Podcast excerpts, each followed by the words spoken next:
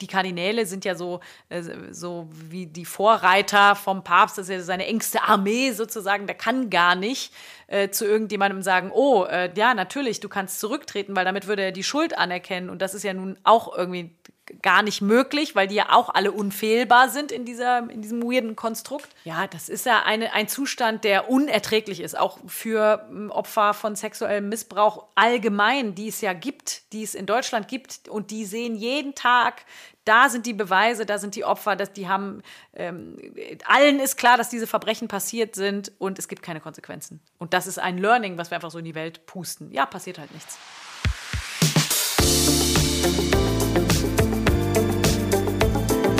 Talk mit K. Mit Sarah Brasak.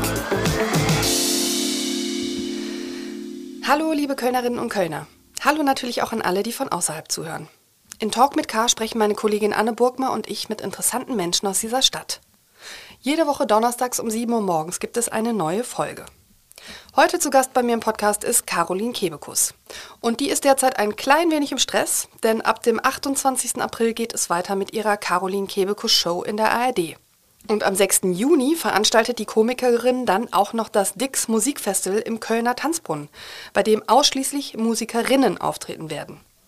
Die No Angels sind dabei, Lea ist dabei, Mine ist dabei und natürlich treten auch die Beer Bitches auf. Das ist die Band, in der Caroline Kebekus selbst singt. Frauen, so sagt Caroline Kebekus, sind auf Musikfestivalbühnen nämlich krass unterrepräsentiert. Und das kann sie auch mit Statistiken belegen. Wir reden über Sexismus in der Musikindustrie, die Rückkehr von Kardinal Wölki nach Köln und die neuen Themen ihrer Caroline Kebekus Show. Jetzt aber zum Gespräch.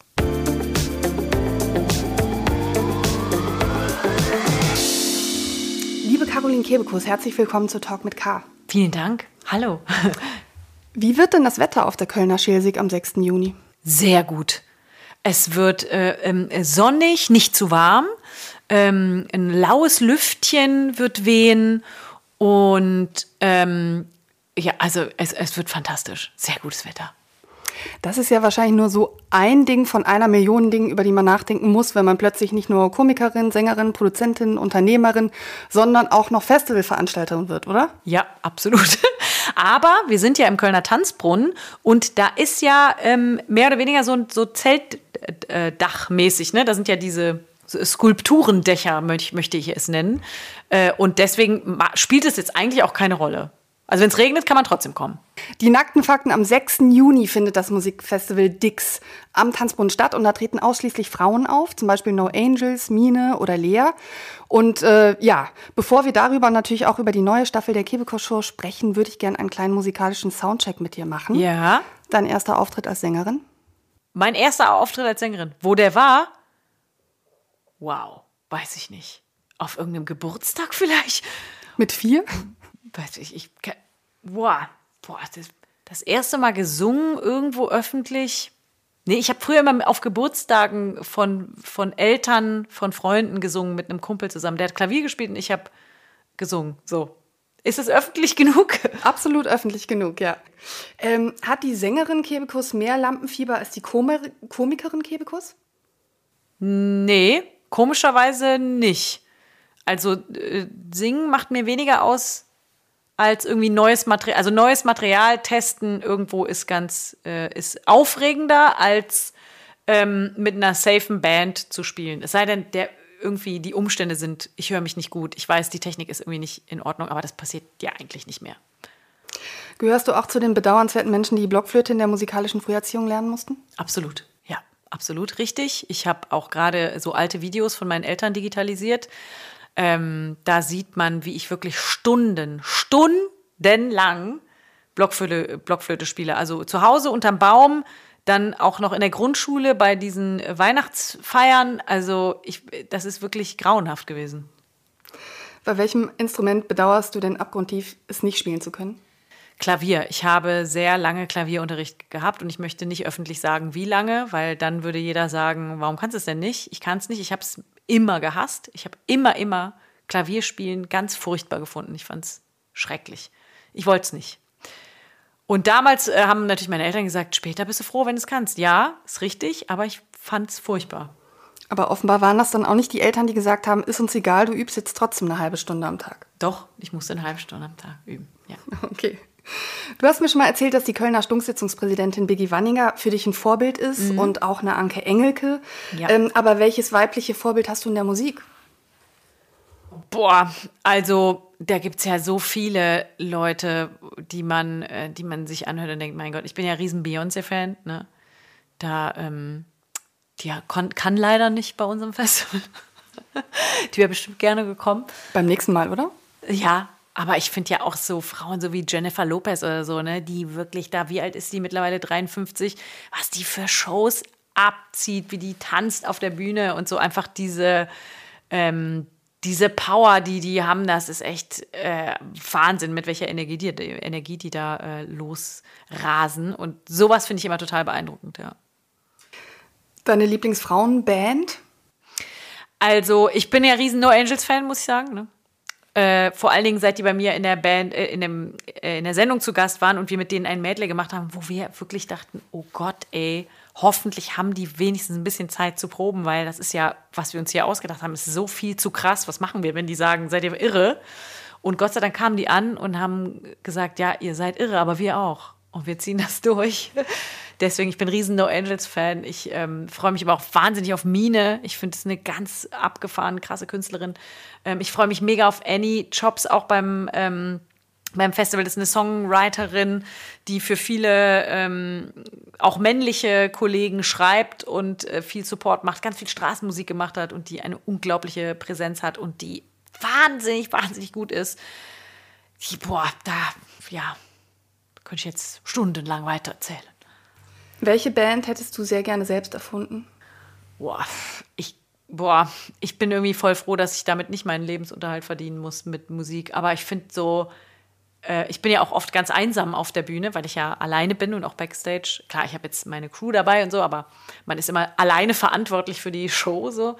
Äh, da würde ich schon manchmal gerne mit einer Band tauschen. Also ich, ich glaube, ich wäre wahnsinnig gerne bei Queen dabei gewesen. Ich bin ja großer Queen-Fan. Und dann aber neben dem Sänger, oder?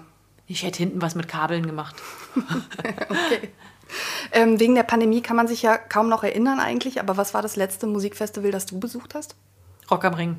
Ähm, Rock am Ring hast du ja auch in deiner Sendung Kebekus Show äh, thematisiert. Mhm. Ähm, man kann ja sagen, das ist ein Musikfestival, das noch nie eine weibliche Band sozusagen als Hauptakt hatte. Da hat Judith Holofernes die schöne Geschichte erzählt, mhm. wie sie mit Wir sind Helden nur reingerutscht ist, weil zufällig, mhm. was war die andere Band? Limp Bizkit haben abgesagt. Hatte ja. abgesagt. Wie, wie findest du Rock am Ring?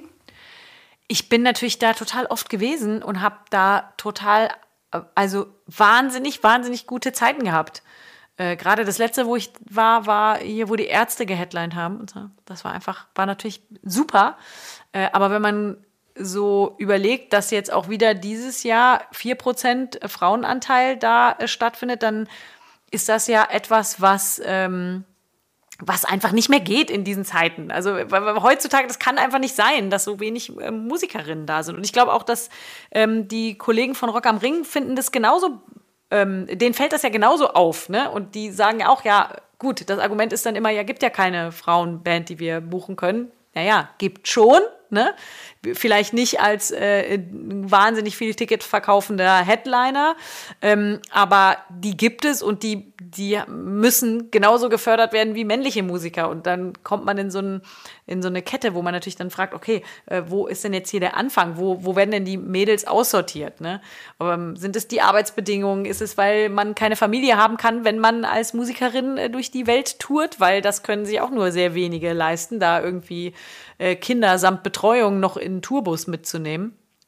Ähm, aber oft sind es eben die entscheidenden Positionen, die auch männlich besetzt sind, die dann eher ähm, eine männliche Band fördern oder im Radio spielen. Oder es gibt ja auch diese alte, ähm, diese, dieses alte Mysterium, dass äh, Leute abschalten würden, das Radio, wenn irgendwie drei Frauen hintereinander laufen. Was einfach, also da müsste man nochmal eine neue Studie machen, glaube ich. Das kann nicht sein. Ich möchte gerne über diese Sendung sprechen, in der ja dann auch das Festival geboren worden ist mhm. als Idee, beziehungsweise in den Vorbereitungen dazu. Wie ist denn das so als Frau in der Musikindustrie? So begann ja deine, deine Show äh, oder die, äh, der, der Teil in, der, in deiner Folge ähm, über Sexismus im Musikbusiness. In der Show sind ja etliche Musikerinnen zu Wort gekommen, mhm. äh, die von ihren Erfahrungen mit der Musikindustrie erzählt haben.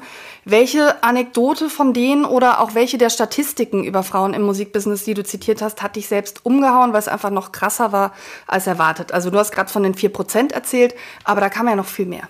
Ja, die 4% fand ich mm, total krass. Und natürlich die Geschichte von Judith war, ähm, war echt so krass, weil es auch auf dem Plakat steht. Da steht auf dem Plakat, Headliner, wir sind Helden und darunter in Klammern, Limp Bizkit haben abgesagt. Als wäre das der Untertitel von der, von der Band. Also das fand ich schon krass. Und auch diese, eben diese 4%, ähm, das war wirklich so eine Zahl, wo wir gesagt haben, hey, ja, lass uns das nochmal nachprüfen, weil das kann ja irgendwie nicht sein. Und dann kam auch von allen Seiten doch, ist genau so ist es. Und ähm, das war, das war schon so ein Moment, wo man dachte so, ey, nee, Leute, das ist echt sehr, sehr wenig. Was mir auch in Erinnerung geblieben ist, ist, ähm, ich weiß leider nicht mehr, welche Musikerin das war, die sagte, wir haben schon Frauen als Programmpunkt und ähm, haben jetzt auch keine Gage mehr. Wer, also du kannst gerne auftreten, aber ohne Gage. Ja, ja, genau. Das ist ja total niedlich, ne? Als wäre das so, ähm, als wäre man äh, so eine Charity-Veranstaltung irgendwie. Mhm. Dieses Thema, dass es ja schon eine Frau gibt, die man im Programm hat, äh, beschäftigt dich ja nun auch. Ja. Ähm, du hast ja auch ein Buch darüber geschrieben sogar, ähm, warum das ist. Eigentlich kann man das durch alle Bereiche irgendwie durchdeklinieren, oder? Also Musikbusiness, äh, Comedy äh, und so weiter und so fort, oder? Ja. Ja, ich habe das äh, oft das Gefühl, dass das so ist, dass man so eine bestimmte Gruppe Menschen zusammenfasst, äh, die irgendwas darstellen sollen und dann nimmt man noch eine Frau dazu und hat dann das Gefühl, das Genre Frau haben, hat man jetzt abgedeckt, weil, und das sagt ja auch dann erstmal, die sind alle gleich, ne? Die sind eh, also wenn wir eine haben, dann kennen wir eh alle. Äh, und auch so ein bisschen, es gibt ja nicht mehr und das suggeriert natürlich auch, dass es weniger Platz gibt. Ne? Und ähm, dadurch, dass man dann die eine ist, die gebucht wird, und das war ich ja auch lange, ne? ich bin ja auch ganz viel äh, rumgereist in Comedy-Shows mit äh, verschiedenen Künstlern, wo ich immer die einzige Frau war. Und automatisch sorgt man dafür, dass keine andere da stattfindet, weil man selber diesen Posten besetzt. Und deswegen finde ich ja eben auch das Festival äh, so gut, was wir jetzt machen, weil wir ja gar nicht, wir wollen ja gar nicht zeigen, oh, wir sind das bessere Festival, nur Festivals mit Frauen sind cool, sondern es geht ja so darum zu zeigen, guck mal, bei uns jetzt einfach mal lustigerweise sind alles Frauen und wie lustig, die machen ja alle verschiedene Musik und die können ja alle nebeneinander stattfinden, weil natürlich werden die einzeln äh, auch für Festivals gebucht, aber dann eben keine andere. Du hattest dein Frauenfestival ja zunächst als Ring am Rock Festival angekündigt in der Show. Hat sich Rock am Ring beschwert oder wie kam es jetzt zum Dix Festival? Ich weiß nicht, ob es so war, ob die sich gemeldet haben oder ob unsere Rechtsabteilung schon von vornherein gesagt haben, lass nicht machen, gibt Ärger. Aber natürlich ging das äh, rechtlich irgendwie nicht. Ne? Und ich finde aber Dix Festival auch wahnsinnig lustig, muss ich sagen. Bei dir werden ja nicht nur äh, Lea, Mine, äh, No Angels äh, auftreten, das sind ja die bekannteren, sondern du hast auch Newcomerinnen und Sängerinnen mit ersten Erfolgen zwischen Pop, Indie und Hip-Hop äh, angekündigt, so heißt es offiziell. Mhm. Wie ist denn so diese Bandbreite eigentlich zu, zusammengekommen? Hast du einfach die angefragt, auf die du Bock hattest? Wir sind bombardiert worden mit Anfragen. Also ich, ich habe äh, zwei, drei eigene Wünsche äh, geäußert. Und ähm, wir haben ja nur eine Musikbühne. Wir haben ja noch eine Speakerbühne, aber das ist ja, also da, da hat man ja auch nicht begrenzt, äh, da hat man ja nicht unbegrenzt Platz. Aber wir haben so viele Bewerbungen bekommen von Bands, von Künstlerinnen, wo man schon in der Anfrage gemerkt hat, ey, bitte lasst uns stattfinden. Wir dürfen nirgendwo spielen, wir finden nirgendwo statt. Wir haben, also klar, natürlich ist es auch Corona und so, ne? Aber ähm, man hat echt gespürt, so es ist ein Riesenbedarf. Und ich glaube, wenn wir ähm, so solche Festivals äh, irgendwie die ganze Woche machen könnten, dann wäre das gar kein Problem, die zu besetzen. Also das ist das Letzte, wo wir Probleme haben, da die Spots zu besetzen. Warum war es dir wichtig, Musikerinnen zu buchen, die noch nicht so bekannt sind auch? Naja, es geht ja eben darum zu zeigen, äh, da kommen Leute nach und die sind jetzt auch an einem Punkt, wo man die fördern kann, wo die im Radio gespielt werden können, wo ähm, die Plattenfirmen sich auf die stürzen können, wo ähm, ja die die einfach ihren Weg jetzt äh, machen wollen und Erfahrung brauchen und Gigs brauchen. So, und das, äh, das ist ja total wichtig, wenn man so eine Bühne hat, wo wir ja hoffentlich ein bisschen Aufmerksamkeit bekommen, dann ist es zwar super cool zu zeigen, guck mal, diese Bands gibt's und die sind total erfolgreich und die können so ein Festival total rocken, aber es ist genauso cool zu sagen, ey, guck mal, was da an Nachwuchs noch in den Startlöchern steht. Beim Tanzbund muss man ja immer um Punkt 22 Uhr auch aufhören, ne? Ja. Ist da das auch so ein. Stress, den man dann hat als Festivalveranstalterin, dass man denkt, okay, Ja, da ich darf kenn- jetzt nichts schief gehen? Ja, ja, ich kenne das ja von, wenn man selber auf die Bühne geht, vor allen Dingen bei Open-Air-Bühnen, wenn dann die Veranstalter sagen, ja, bitte, du musst auf jeden Fall dann aufhören, weil sonst kriegen wir, werden wir verklagt von allen Nachbarn und so und kriegen riesige Geldstrafen, die wir schon mal sofort überweisen müssen. Ähm, daher, ja, weiß man das, aber das kriegt man hin. Also ich meine, im Tanzbrunnen fin- findet ja viel statt. Womit rechnest du denn jetzt bei, bei deinem Festival, was die Männerquote im Publikum angeht? Also ich weiß schon von ganz schön vielen, die kommen, äh, die Männer sind, die auch tatsächlich diese Bands äh, cool finden und die Musikerinnen cool finden. Ich vermute natürlich, dass es doch einen größeren Frauenanteil geben wird auf dem Festival, aber ich möchte hiermit gerne nochmal herzlich alle Männer einladen. Du hast schon erwähnt, es gibt neben dem Musikprogramm auf der großen Hauptbühne eine kleine Bühne mit Talks. Worüber wollt ihr sprechen? Also wir wollen auf jeden Fall über Erfahrungen sprechen, die Musikerinnen hatten, haben. Äh, Wie kommt es da, wie kommt es überhaupt dahin, dass wir so eine kleine Prozentzahl von Frauen haben, äh, wie bei Rock am Ring? Ähm, Was kann man ändern? Was kann man anders machen? Ähm, Was könnte zum Beispiel auch etwas sein, was vielleicht bekommen wir ja Menschen dazu, die tatsächlich in entscheidenden Positionen sitzen und dann bei uns sind und dann sagen, ey, weißt du was, wir ändern jetzt was und zwar, weiß was ich, äh, bei uns im Radio spielen wir jetzt äh, ab sofort viel mehr Frauen oder so. Also sowas würde, fände ich ja total cool, wenn man sowas hätte an dem Abend, dass man irgendwas festlegen könnte. Und auch da finde ich, ist es total schön, eine Vielfalt und Bandbreite von verschiedenen Frauen da zu sehen. Und wir haben ja wahnsinnig verschiedene Frauen da, die aus ganz unterschiedlichen Bereichen kommen. Judith Holofernes wird auch da sein und hoffentlich diese Limp Bizkit-Geschichte nochmal erzählen. Aber auch Auma Obama ähm, wird da sein die äh, natürlich auch nochmal einen ganz anderen Blickwinkel auf äh, Gerechtigkeit hat. Und ähm, ja, ich glaube, das wird super. Jetzt ist ja gerade bei, bei Radios so, es gibt die privaten Radios, die öffentlichen Radios. Ähm, bist du der Meinung, dass die öffentlichen Radios, also die äh, öffentlich-rechtlichen Radios, da auch mehr tun müssten? Mhm. Eigentlich Und ruhig schon. auch selbst sagen könnten, Key Change machen wir auch bei uns? Eigentlich schon, aber das, was, das Airplay im Radio, wer da gespielt wird, äh, ich weiß nicht, ob das überhaupt jemand versteht oder ob da, ich weiß nicht, wie das läuft, ich weiß nicht, wie das, ähm, wie das, äh, ob das gewürfelt wird, ob die einfach die Spotify-List spielen, äh, weil zum Beispiel jetzt im Radio höre ich eigentlich gar keine deutschen Künstler und Künstlerinnen. Da, da ist, glaube ich, das ist alles nur aus äh, USA, was da gespielt wird. Also irgendwie wäre das ja, also ich hätte das ja auch in Corona-Zeiten total nett gefunden, wenn dann die, wenigstens die öffentlich-rechtlichen Radios äh, vermehrt deutsche Künstler und Künstlerinnen gespielt hätten, die gerade nicht auftreten konnten und so. Also da, das ist aber eine Welt, die ich überhaupt nicht durchblicke, was ich auch mega spannend fände, wenn uns da mal jemand Auskunft geben könnte. Ähm, neben dem Frauenmusikfestival machst du ja auch noch ein bisschen Caroline Kebekus Show.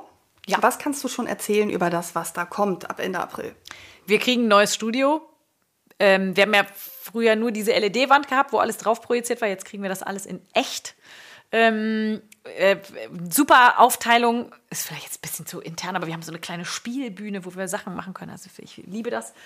Ähm, wir haben super Gäste schon. Karen Mioska äh, wird in einer Sendung zu Gast sein. Da freue ich mich wahnsinnig drauf. Und Teddy Teklebran.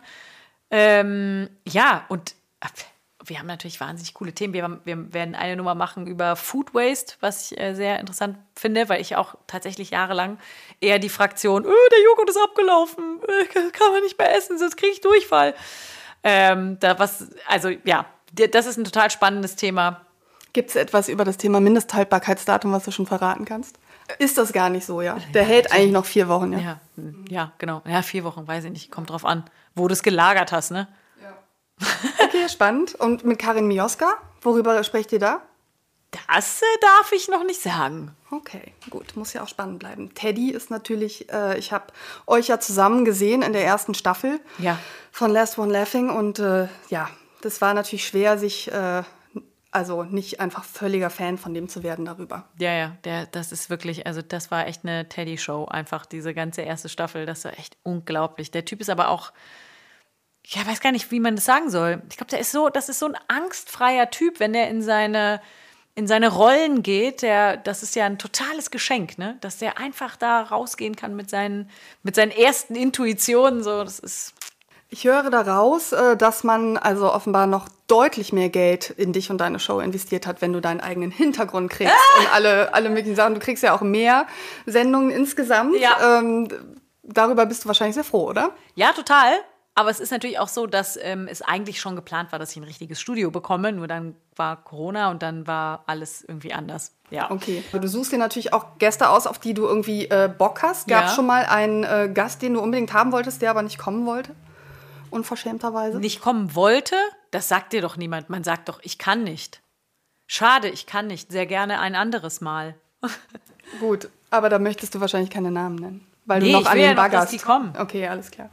Du bringst ja deine Leidenschaft für Musik in dieser Show ja auch immer sehr schön zusammen. Also ähm, mhm. du hast ja ein paar echte Knaller-Songs auch ja, in dieser Show ja. schon gehabt.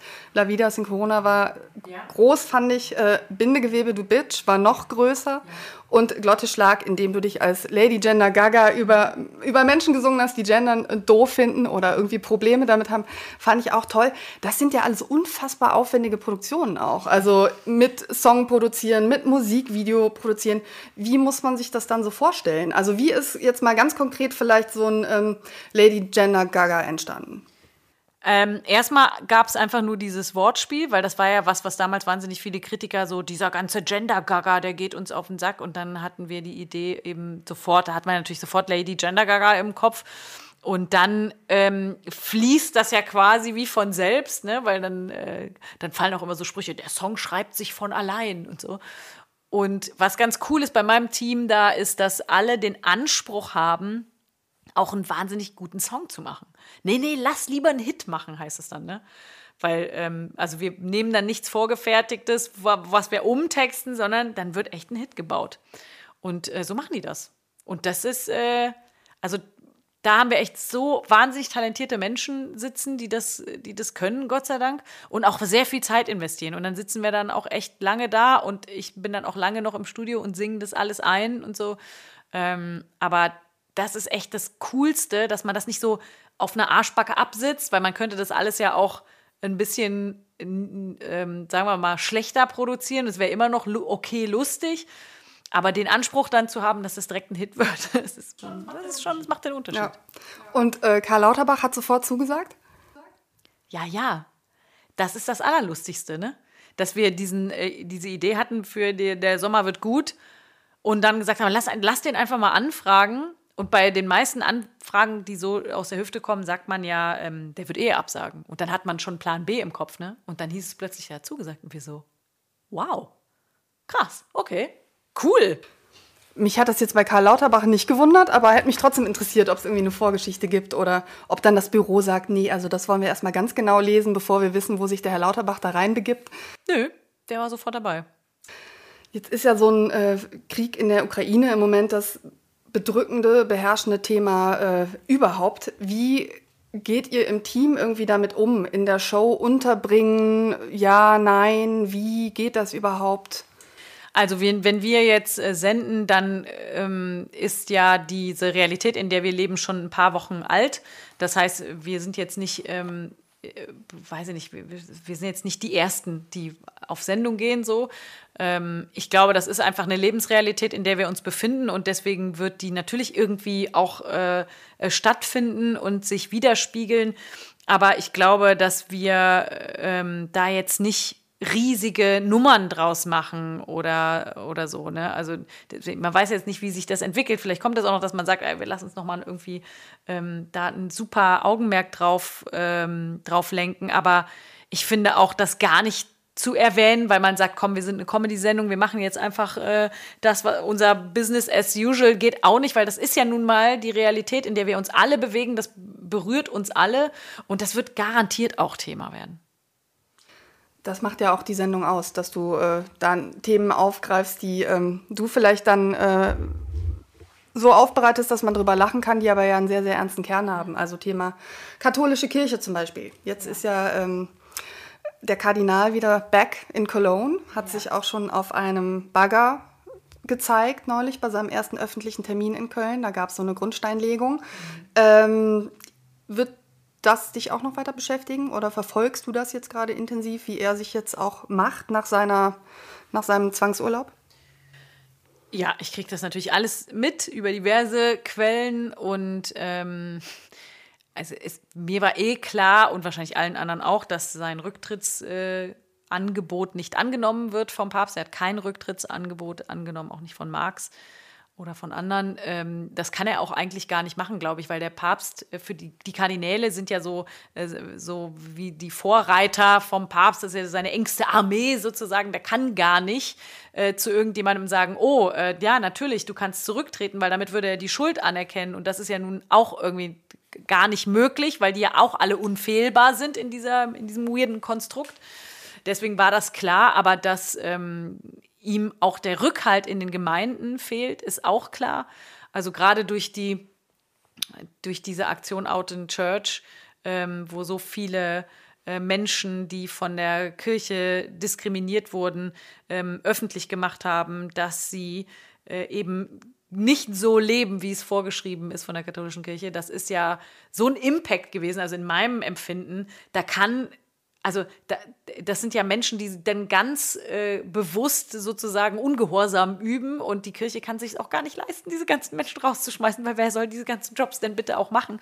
Also das wird jetzt noch eine spannende Zeit, aber ich glaube, es sind jetzt gerade ähm, sehr viele Anzeigen auch wieder gegen Wölki und äh, verschiedene Mitarbeiter der, des Bistums äh, eingegangen ähm, wegen Beihilfe zum Missbrauch und Körperverletzung weil es ja diesen Fall gibt von, ich weiß gar nicht, ob man den Namen sagen darf, diesem Pfarrer, der ähm, sehr, sehr viele Mädchen missbraucht hat und ähm, der jetzt auch verurteilt worden ist, genau. Und in, im Zuge dessen wurde wieder einmal klar, die hatten alle, müssen davon gewusst haben und ähm, ja, das ist ja eine, ein Zustand, der unerträglich ist, auch für hm, Opfer von sexuellem Missbrauch allgemein, die es ja gibt, die es in Deutschland gibt und die sehen jeden Tag, da sind die Beweise, da sind die Opfer, dass die haben, ähm, allen ist klar, dass diese Verbrechen passiert sind und es gibt keine Konsequenzen. Und das ist ein Learning, was wir einfach so in die Welt pusten. Ja, passiert halt nichts für Betroffene sexualisierter Gewalt in der Kirche gibt es ja jetzt eine institutionsunabhängige Anlauf- und Beratungsstelle. Und da hängst du ja auch mit drin, weil diese An Einrichtung, die heißt Leuchtzeichen, ist Anfang März eröffnet worden. Und Träger ist der Verein Umsteuern Robin Sisterhood, der ja. im vergangenen Jahr auf Initiative der Reformbewegung Maria 2.0 gegründet wurde.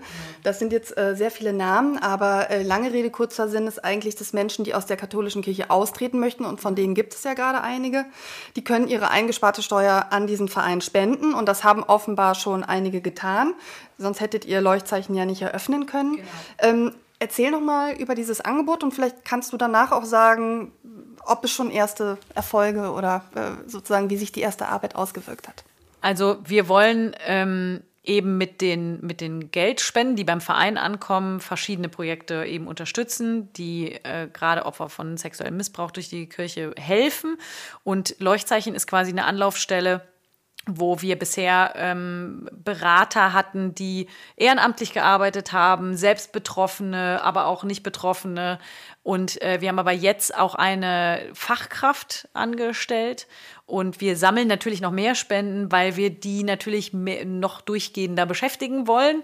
Ähm, weil das natürlich auch nochmal einen, um, äh, einen Unterschied macht in der Beratung. Aber was ich jetzt so höre von der Stelle ist, dass ähm, es sehr, sehr hohen Bedarf gibt weil es eben so eine Anlaufstelle bei der Kirche gar nicht gibt. Klimawandel ist ein weiteres Riesenthema, was jetzt auch durch den Ukraine-Krieg nochmal sozusagen ganz äh, äh, vorne, nach vorne rückt, auch äh, schlicht und ergreifend deswegen, weil jetzt ähm, Heizungsrechnungen kommen werden, die sich viele Menschen nicht mehr leisten können, ähm, Benzinpreise gezahlt werden müssen, die sich viele Menschen nicht mehr leisten können. Ähm, was beschäftigt dich, wenn du an das Thema Klimawandel denkst? Ja, ich glaube, das ist jetzt so ein Moment, wo, äh, also ich glaube, in, in den Corona-Jahren, muss man jetzt sagen, ist diese ganze, dieses ganze Bewusstsein ja so ein bisschen zurückgegangen, weil alle andere Probleme hatten gefühlt. Und ähm, jetzt durch den Krieg ist es wieder total auf dem Tisch, dass wir uns ähm, in so vielen Dingen einfach ändern müssen, weil diese Veränderungen sonst viel krasser sind als diese Veränderungen, die wir jetzt machen müssen. Also dass wir eben ähm, auf alternative Energien setzen, dass wir jetzt äh, versuchen, ähm, eben viel einzusparen und so. Und das sind jetzt so Sachen, wo, wo natürlich äh, viele Leute sagen, mein Gott, das ist aber jetzt, äh, ich habe keine Lust, mich da jetzt umzustellen. Aber irgendwann wird der Punkt kommen, wo wir uns so krass umstellen müssen, dass es einfach äh, keinen Weg zurück mehr gibt. Und jetzt ist, sind ja jetzt noch die letzten äh, Momente, wo wir die Chance haben, was zu ändern. Weil ich glaube, in, wenn wir erst in ein paar Jahren damit anfangen, dann ist es eh schon zu spät. Es gab ja immer diese Appelle, jeder Einzelne kann was tun, jeder Einzelne muss was tun und so weiter. Man kann ja sagen, das hat bedingt gefruchtet. Ähm, jetzt merkt man schon, dass Leute ähm, ihr Auto stehen lassen ähm, und sagen, ach ja, Fahrrad geht irgendwie doch auch. Ne? Geht natürlich nicht für alle, klar, aber äh, geht irgendwie auch. Ähm, das Thema sozusagen, komm, braucht es Verbote, ist ja immer ein riesiges und auch in der Politik äh, sehr äh, heißes Thema, weil immer sozusagen die Angst vor dem Aufschrei da ist. Glaubst du, es muss am Ende über einen Preis oder eben über ein Verbot geregelt werden? Ich glaube schon, dass es irgendwie unfair ist, zu sagen, jeder Einzelne soll das regeln.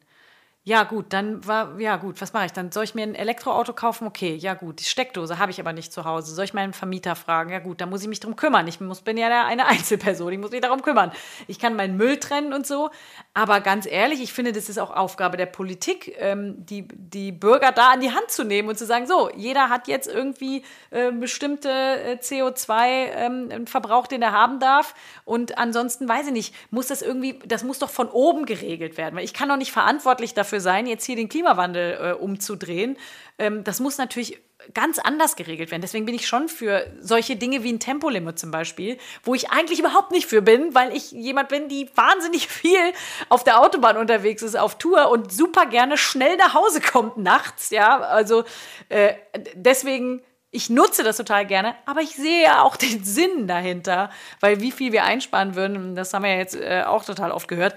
Deswegen, ich glaube, manche Sachen muss der Gesetzgeber machen. Liebe Politik, bitte verbietet Caroline Kebekus immer so schnell auf der Autobahn zu fahren. Ich sage jetzt mal so, das ist ja aber jetzt schon auch schon das naheliegendste, ne? wo sich ja viele an den Kopf packen und sagen, also wenn Tempolimit nicht umsetzbar ist, was denn dann? Ich glaube, ja? Deutschland und aber Togo sind die einzigen Länder auf der Welt, wo es noch äh, kein Tempolimit gibt. Ja, wo würde es für dich denn noch wehtun, wo du aber sagst, muss sein? Also äh, ich, ich bin früher wahnsinnig viel geflogen, das mache ich gar nicht mehr. Das fand ich, hat auch überhaupt nicht wehgetan. Deswegen, weiß nicht, was würde mir denn noch wehtun? Ähm ich habe jetzt auch klamottenmäßig, ich kaufe wahnsinnig viel jetzt gebrauchte Klamotten. Das hat jetzt auch nicht so wehgetan. Also eigentlich tut das alles gar nicht so weh. Kann man immer gut Schnäppchen jagen dann auch. Ne? Gut, das kann man natürlich bei Fast Fashion auch, muss man sagen. Aber ich finde, so eine Befriedigung auf den Flohmarkt zu gehen zum Beispiel ja. und dann irgendwie so ein bisschen rumzuverhandeln und dann zieht man am Ende so mit irgendeiner Jacke, die schon jemand anhatte, von dann ist schön, ja, ist oder? Schön. Ja, finde ich auch. Ja. Mir hat es ein bisschen Sorgen bereitet. Es war jetzt gerade ähm, Fridays for Future Demo ähm, unlängst. Äh, da waren 4000 Menschen. Und irgendwie dachte ich so, jetzt nach Corona und durch den Krieg und so weiter, da müssten noch, da wäre noch deutlich mehr drin gewesen. Hm. Ja, es ist aber tatsächlich gerade so, dass man muss auch sagen, es haben wirklich viele Leute Corona. Ne? Das ist, äh, also da kommen dann auch zu Veranstaltungen, die eigentlich erlaubt sind, kommen dann einfach auch weniger Leute. Ähm, ja, das ist leider echt so diese Zeit gerade, in der wir leben, wo so viel äh, Entscheidendes und ähm, Umwälzendes in der Welt passiert, dass, äh, dass dich, sich da die Prioritäten immer wieder verschieben. Aber wir sehen ja auch gerade durch diese ganze Energiedebatte, äh, dass das alles miteinander zusammenhängt. Tolles Gegenbeispiel, 250.000 Menschen in Köln. Mhm, ähm, Wahnsinn. Am Rosenmontag äh, haben demonstriert. Du warst ja mittendrin. Mhm. Ähm, erzähl mal, wie hast du den Tag erlebt? Äh, wir hatten ein bisschen Schiss, dass das doch Karneval werden wird, weil, äh, naja, kostümierte Menschen, man sieht sich, die Sonne hat auch geschienen. Mobile aber Musikanlagen gibt es auch mittlerweile, ne? Gibt es auch, aber ich habe nichts davon, also nichts von unseren Befürchtungen ist irgendwie wahr geworden. Es waren alle, waren sehr angemessen unterwegs. Ähm, gut, auf der Zülpicher ging es gut ab. Da waren viele junge Leute, die gesagt haben, ja, wissen wir, dass Krieg ist, aber äh, gerade deshalb gehen wir jetzt hier raus und feiern sozusagen unsere Freiheit.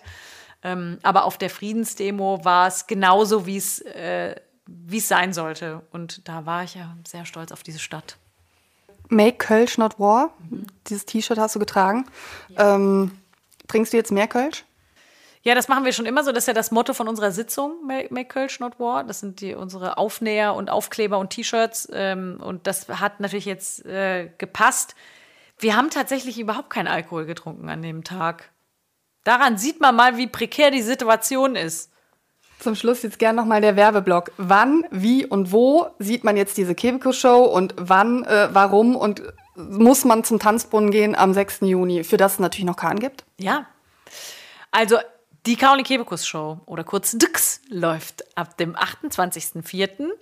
Und ähm, das Festival findet statt am 6.6. im Kölner Tanzbrunnen. Und es wird wirklich fantastisch. Nicht nur, weil es ähm, eine, ein reines Female Lineup ist, sondern weil es einfach ein super Festival wird. Und es wird einfach eine fette Party. Du weißt schon, dass am Tanzbrunnen ja nicht nur ganz doll auf die Curfew, also 22 Uhr geguckt wird, sondern auch auf die Dezibel. Kannst du garantieren, dass ihr unter den erlaubten Dezibeln bleibt oder wird die andere Rheinseite mitwackeln? Wir versuchen, die, die Grenzen auszuloten. Also wir bringen sie an neue Grenzen in der Dezibel. Es ist noch nie haben sich diese Dezibel so angehört. So. Danke für das Gespräch Danke. und viel, viel Spaß. Dankeschön.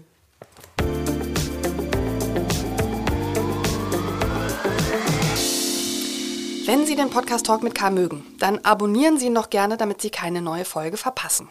Das ist natürlich kostenfrei, zum Beispiel auf Spotify möglich. Ich freue mich auch, wenn Sie den Podcast bewerten. Da gibt es diese Sternchenfunktion, wo man einfach auf fünf Sterne klicken kann oder auf vier oder auf drei. Neben weiteren Folgen von Talk mit K möchte ich auch unseren täglichen News-Podcast Stadt mit K und unseren Wirtschaftspodcast Economy mit K empfehlen. Hören Sie gern mal rein. Falls Sie eine Frage haben zur aktuellen Folge oder vielleicht auch einen Talkgast-Wunsch für die Zukunft, schreiben Sie mir gerne. Meine E-Mail-Adresse lautet sarah.brasak.kstamedien.de. Bis zum nächsten Mal sage ich Danke, Tschüss und auf Wiederhören.